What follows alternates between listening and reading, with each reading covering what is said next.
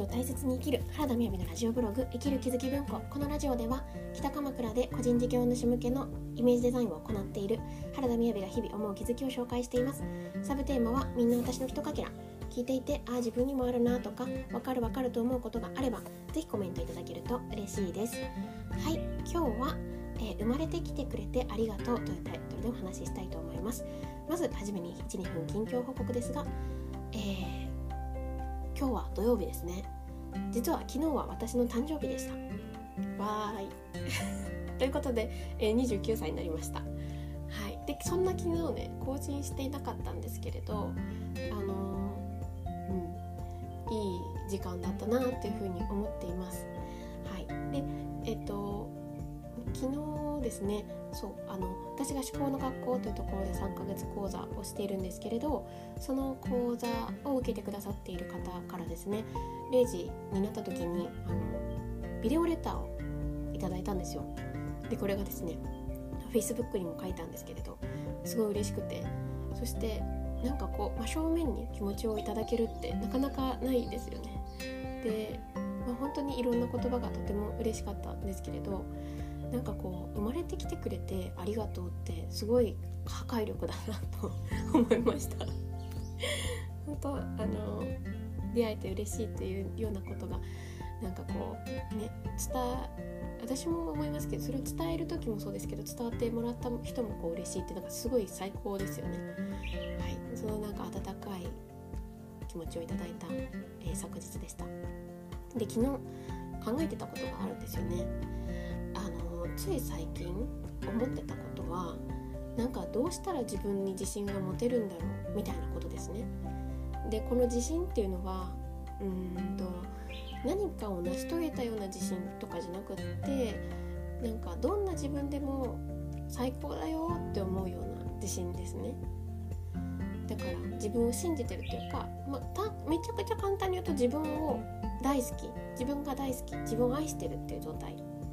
でこれってなんかこう心の底からってどうやったらなるんだろうなって思っていた気持ちがあったんですよ。でもこれ言いながら340%分かり始めてる自分がいるなっていうのもあったんです。というのは何かっていうと去年の私と今年の私と何が違うかと思うとそれはですね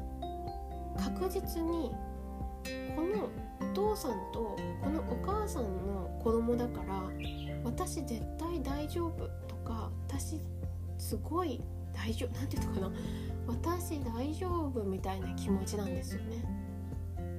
それは去年までは分かんなかったかな？ここまではと思います。で最近私の友人が結婚式を挙げたんですけれどその彼女を見てても思ったんですよね。あの何て言うんですかね。つつましいんですけれどでもきっと私が見る彼女は自分に自分に自信があるというか自分に価値があったり自分が好きだっていうことが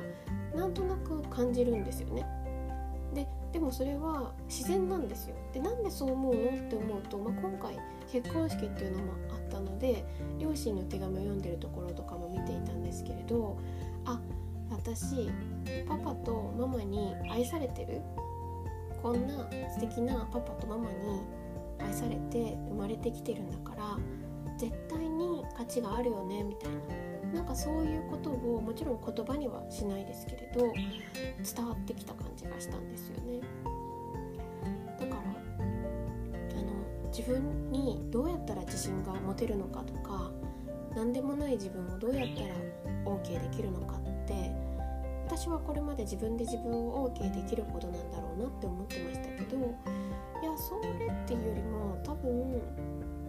父さんとお母さんの子だから大丈夫ほんとここが確固たる自信になって自分ができる能力とか自分ができるなんか、うん、出せるスキル役に立てることとかじゃなくってもうなんか疑いなく自分って当たり前に価値あるに決まってんじゃんみたいな感覚になるこう一つなんじゃないかなっていうふうに思いました。まあ、なので、うん、そんなことを今日は思いましたね。といいうことで今日は土曜日なんですけれどもいやーやることがあるなーと思いますがでも作業デーなので、はい、開放を作ったりとかホームページを作ったりとか